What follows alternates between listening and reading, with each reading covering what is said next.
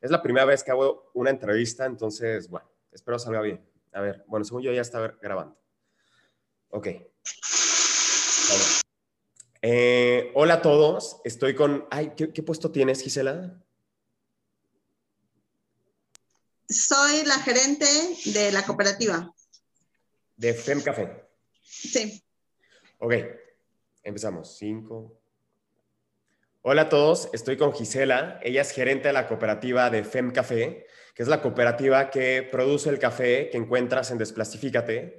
Y eh, estamos con ella para que nos cuente y para que nos eduque sobre qué es lo que está pasando con la industria del café en México, por qué comprar un café agroecológico y no un café que se produce de forma masiva y que se vende en el súper, cuáles son las principales diferencias y que también nos platique un poquito de FEM Café y de esta colectiva. Entonces, eh, hola Gisela, ¿cómo estás? Hola, ¿qué tal? Muchas gracias, José. Gracias por la invitación. Un saludo a todos quienes nos escuchan. Y sí, fíjate que es muy interesante el tema de café porque pareciera ser que, que, es un tema que no impacta, pero en realidad tiene un fuerte impacto tanto económico como social y ambiental. Y bueno, México se caracteriza por tener un café en donde en su mayoría se produce bajo sombra. Sin embargo, eh, para nosotros el café, bueno, forma parte de nuestra identidad, de nuestra cultura, tiene más de 200 años que llegó al país, en esta región se, se instaló aquí en Veracruz. Y bueno, ahora eh, el café se produce bajo una sombra de árboles nativos. Normalmente en otros países como Colombia, como Brasil, el café es solamente plantaciones de café sin árboles de sombra, y aquí el café convive con la biodiversidad. Es un café en donde, además de café, hay muchísimas especies de árboles de sombra que dan cobijo a este cafetal y por lo tanto no solamente producimos un café de alta calidad, sino que al mismo tiempo conservamos muchas de las especies eh, endémicas del bosque de niebla, que es el ecosistema donde están las plantaciones de nuestro café. Entonces, ha habido en los últimos años una problemática, eh, básicamente porque las agroindustrias o los agronegocios están queriendo producir o masificar la producción de café de baja calidad en donde se produce a pleno sol. Y eso hace que tengas que tumbar eh, la sombra para poder sembrar café y que además sean cultivos que dependen del alto uso de agroquímicos, ¿no? De fertilizantes y pesticidas. En cambio, la producción agroecológica, pues es una producción que va a la par con, eh, con prácticas de cultivo que permiten una convivencia, eh, un manejo integrado del suelo y una convivencia de los árboles de sombra con el cafetal, dándole no solamente alta calidad, sino también contribuyendo a la conservación ambiental y eso pues como puede ser eh, de beneficio para todas y todos, no solamente para quienes estamos en las zonas eh, productoras de café, sino también para, pues, para todo el planeta, la contribución importante que hacen los cafetales a la conservación ambiental, que creo que en esa parte es donde coincidimos mucho con ustedes, con lo que ustedes hacen. 100%. Y hablando de la producción de café en México, ¿cuáles crees que son los retos? más importantes que enfrentan, porque justo estaba leyendo una noticia de una manifestación de, de caficultores justo en Veracruz em, y quería que nos cuentes un poquito más de, de justo por qué estas manifestaciones, qué, qué, está pasando, qué retos están enfrentando como productores de café mexicanos. Fíjate que un reto muy, muy importante es la dependencia eh, de que el precio del café ni siquiera se establece en México, sino que se establece en la bolsa de valores de Nueva York y por lo tanto intervienen ahí obviamente la producción mundial de café, ¿no? Si un producto produce más café y hay una sobreoferta, pues eso baja el precio local. Pero, pero eso, digamos que es algo que está fuera de nuestro contexto. Pero ¿qué podemos hacer como mexicanos, como mexicanas? Y justamente, eh, por ejemplo, algo, un reto importante en el país es eh, que las transnacionales nos han enseñado a cómo consumir cafés solubles o cafés de malas calidad, que no sabemos el origen de los granos. Muchas veces se importa café de Centroamérica y se hace pasar como café mexicano y se vende como cafés solubles, cafés de mala calidad aquí en el país. Entonces, eh, no tenemos que trabajar mucho en la, cultura del consumo de un café de buena calidad.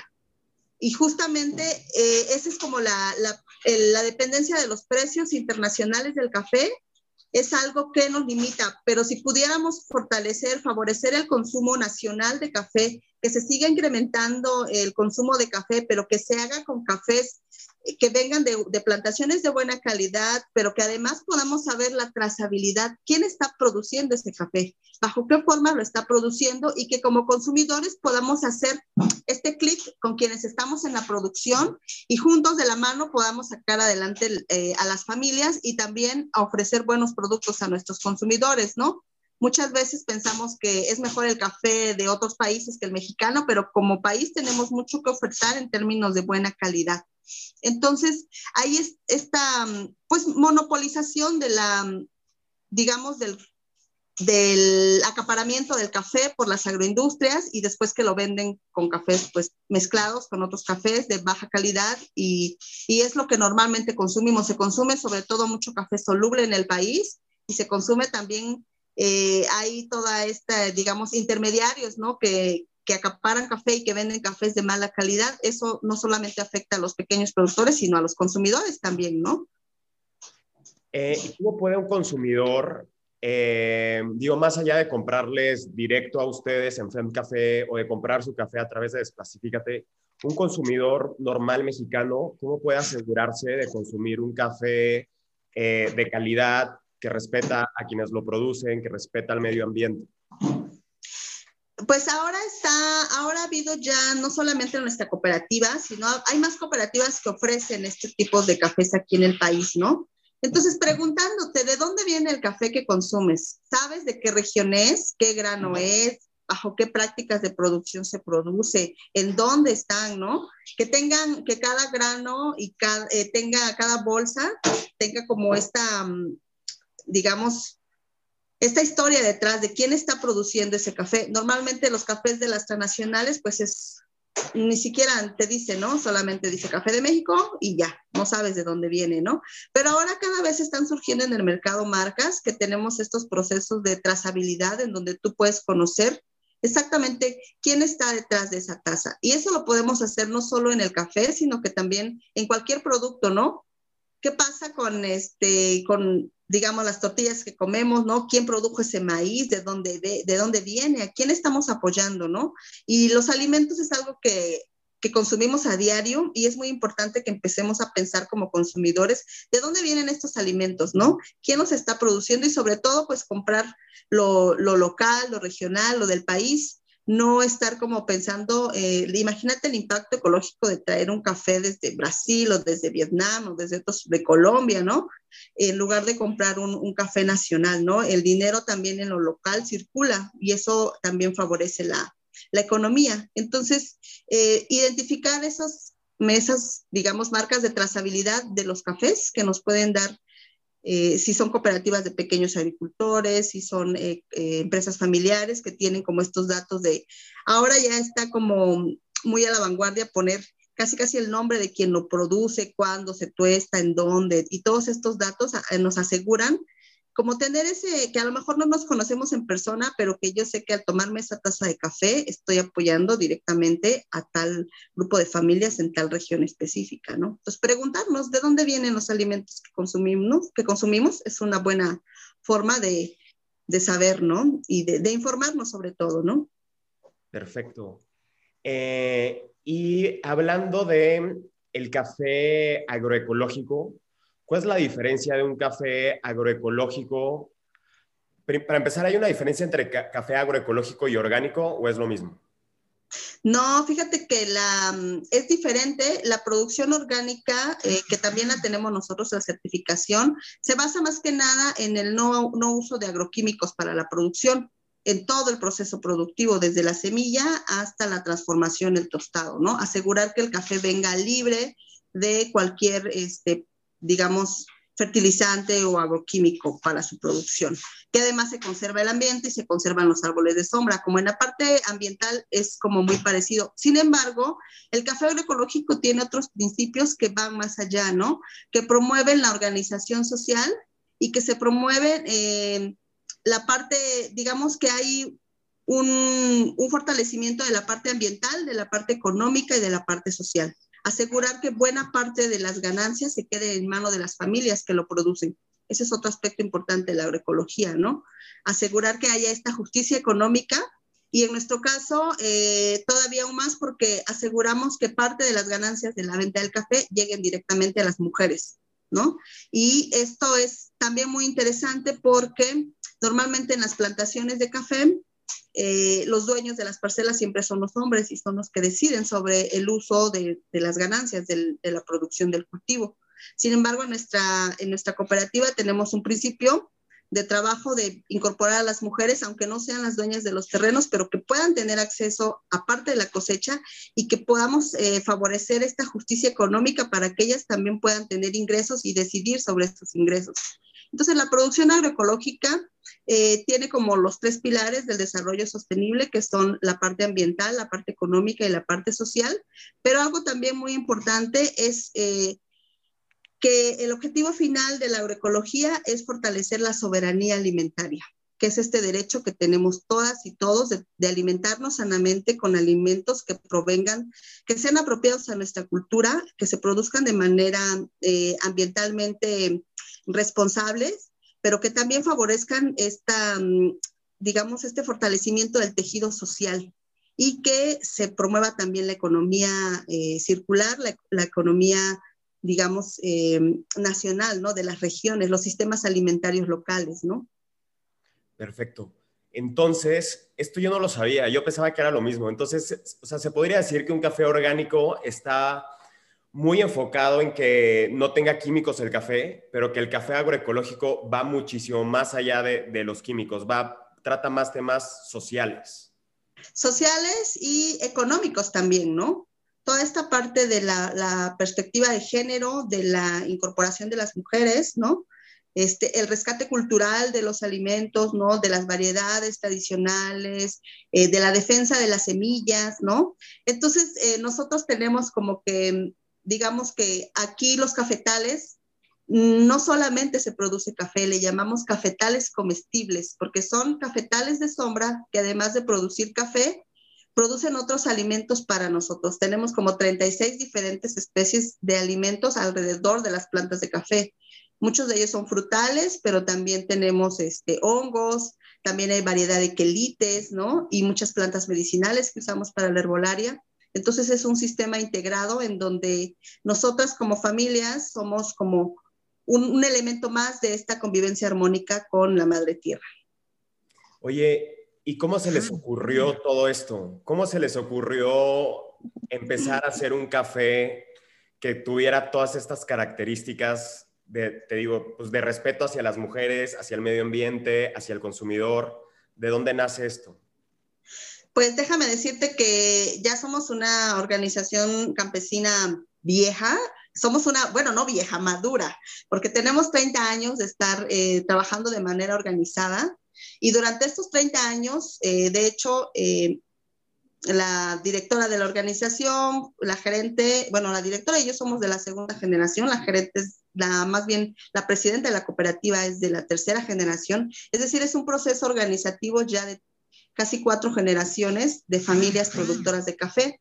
Y no es así como que, digamos que nuestro café, FM Café, ya fue la cereza del pastel después de un proceso organizativo de lucha de muchos años. Y no, no fue como que todo se incorporó en un momento, sino que ha habido procesos en donde hemos incorporado uno que otro punto hasta llegar en donde estamos ahora, ¿no? Entonces es, es como esa, básicamente lo que nosotros demostramos a nosotros mismos, a nosotras mismas, es que se puede tener una vida digna siendo familias campesinas cafetaleras. Y que para eso debemos privilegiar nuestra alimentación, nuestra salud, nuestra armonía eh, familiar, nuestra convivencia comunitaria, estos procesos organizativos colectivos y y, lo hacemos también como pues una forma de, salir y conectar todo este mensaje a través de la venta del café y pues también de la herbolaria que hacemos, pero es más bien como una forma de vida en que nos hemos planteado en un proceso organizativo ya de 30 años, ¿no? Entonces la marca, la marca porque también nos posicionamos así como, la, como una marca de café feminista, que creemos que somos la primera marca de café feminista en México, este, viene de ese proceso de reconocer primero la desigualdad que, se vive en el ambiente rural de las mujeres y cómo poder hacer acciones afirmativas que nos permitan transformar esta realidad en positivo, sin dejar de lado la participación de los compañeros, pero sí eh, visibilizando, valorando, incorporando a las mujeres en todo, no solamente en el trabajo, sino en la toma de decisiones y en el liderazgo de la organización ahora, ¿no? Perfecto. De hecho, estaba, estaba viendo que ustedes tienen intercambios para que gente de la ciudad vaya al campo eh, creo que con este tema de COVID ya no, me imagino que va a estar pausados, pero planean regresarlos y cómo funcionaban estos intercambios. Sí, de hecho ahorita los tenemos en pausa para salvaguardar la salud de las familias, este, pero básicamente le llamamos turismo campesino vivencial, o sea, tú puedes venir y puedes estar mínimo un día tendrías que estar, ¿no? Para poder verlo, pero es un día, dos, tres, cuatro, cinco días en donde puedes te hospedas con una familia campesina, comes su comida, eh, haces las actividades que ellos cotidianamente hacen. Nosotros como cultivos tenemos el café, tenemos la floricultura, tenemos este, también eh, la medicina herbolaria. Entonces tú puedes conocer estos procesos también de producimos varios alimentos, transformamos, hacemos salsas, vinos, licores, tamales, bueno, todo lo que se hace de alimentación.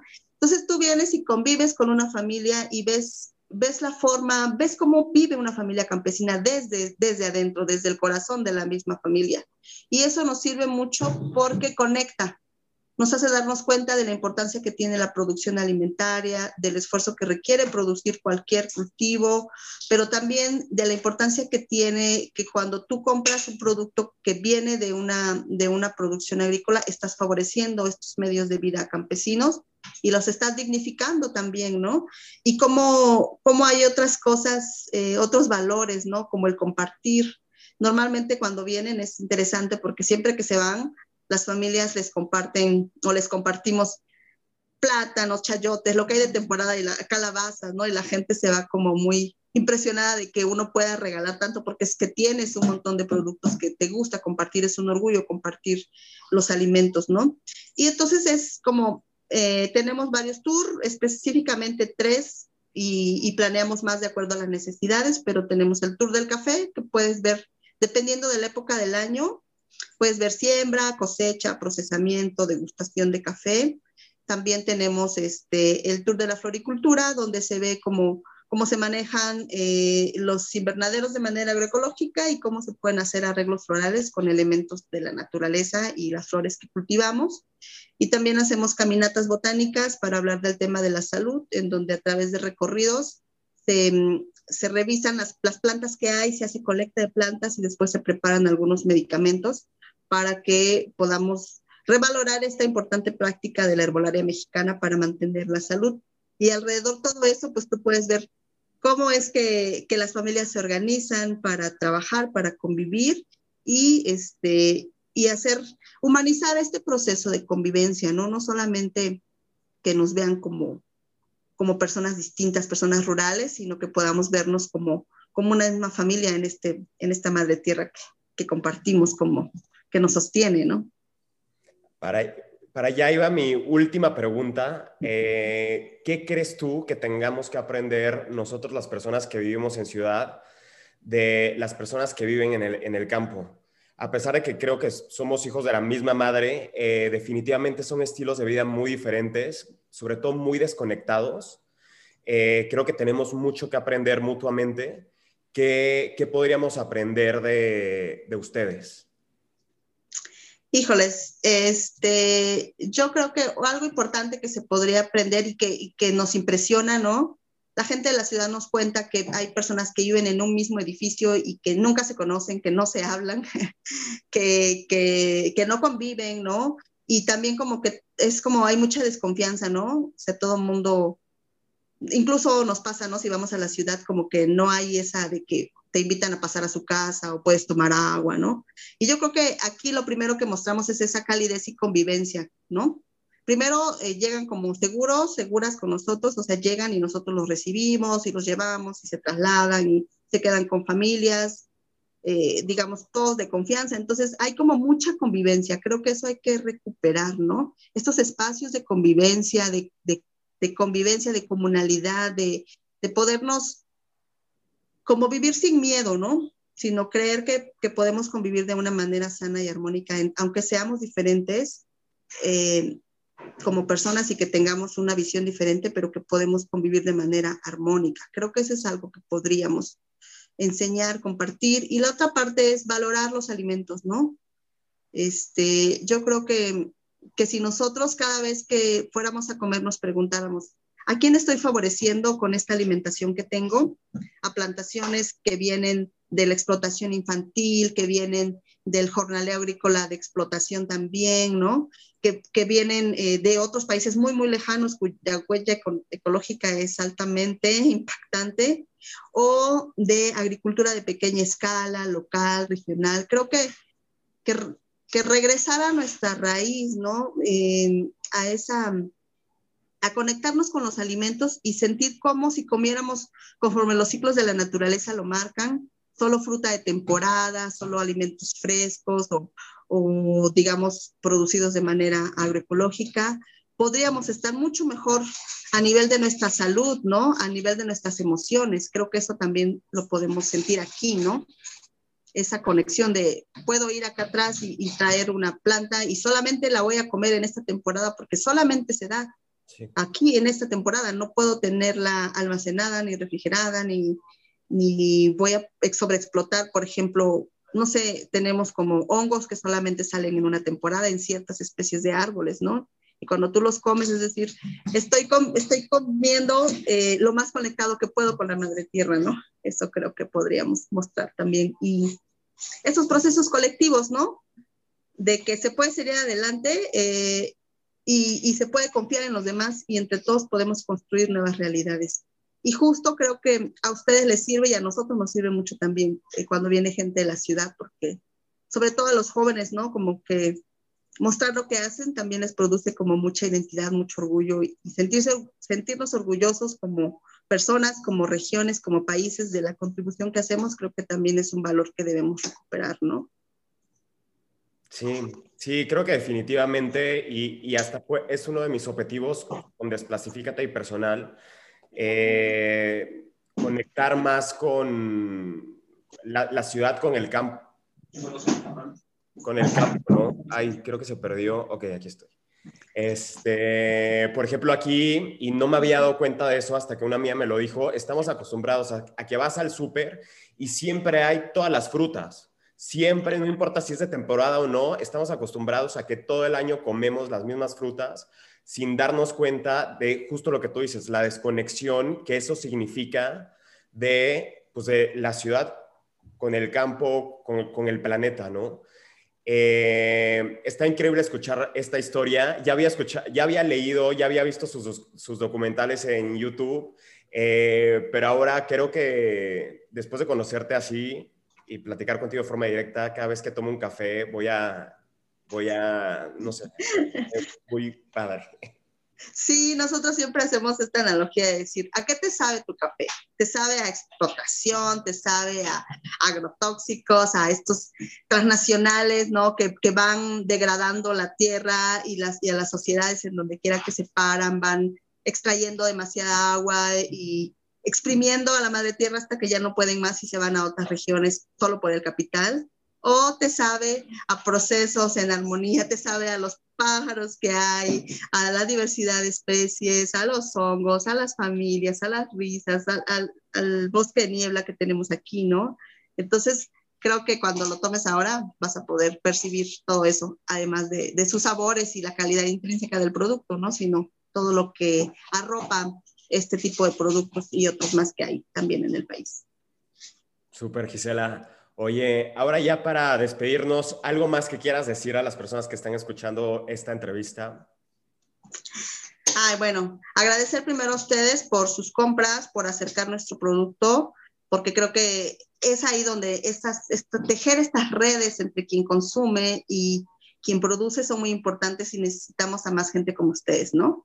Emprendedores, emprendedoras con esta visión este, de que se puede cambiar y que podemos crear nuevas formas de comercializar más sanas, ¿no? Creo que es muy importante. Y pues nada, hacerles la, la, invitación a que se pregunten de dónde vienen todo lo que consumen, la ropa que se ponen, el agua que toman, y a partir de esa reflexión hacer los cambios que se necesiten, ¿no? Este, creo que es muy importante. Entonces, agradecerte también por el espacio, por esta hermosa forma que nos permite la tecnología ahora tener de conectarnos.